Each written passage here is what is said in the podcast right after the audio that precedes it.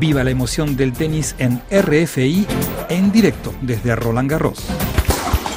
Ya tenemos definido la mitad del cuadro de octavos en una jornada en la que el peruano Juan Pablo Varillas ha hecho historia en Roland Garros al vencer al polaco Uber Kurkacz, cabeza de serie número 13, en cinco sets e igual a la marca de Jaime Izaga, que también estuvo en octavos en 1994 en la Arcilla de París. Fue sin duda el partido más emocionante de la jornada, con unas gradas en la cancha 14 entregadas a Juanpi durante casi cuatro horas de partido. ¡Vamos, Juanpi!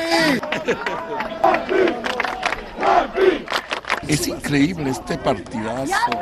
Y vaya, así subió, esto nos contaba Varillas en rueda de prensa. Este partido creo que fue muy peleado en el hecho que las pocas ocasiones que tuvimos los dos para quebrar, creo que las aprovechamos y creo que jugamos en general el, casi el, el 90% de las veces muy bien nuestros saques. Yo estuve más lucio en el quinto set que él y pude aprovechar las dos oportunidades que tuve para quebrar las dos veces. Varillas se enfrentará en octavos al número 3 mundial Novak Djokovic, el serbio que busca su tercera victoria en Roland Garros.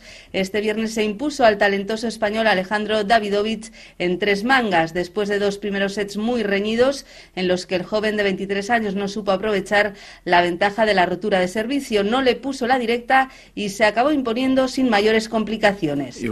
Kind of day, uh, Fue un día duro y unas condiciones duras para ambos jugadores físicamente. El saque no fue una ventaja para ninguno de los dos.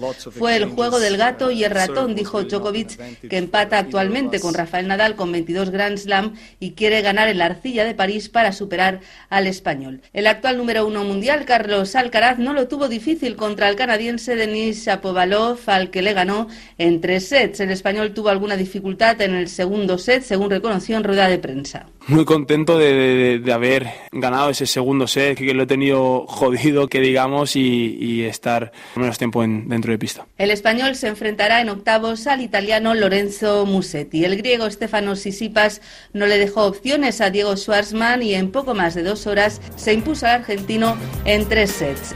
Aida Palau, Radio Francia Internacional, Roland Garros.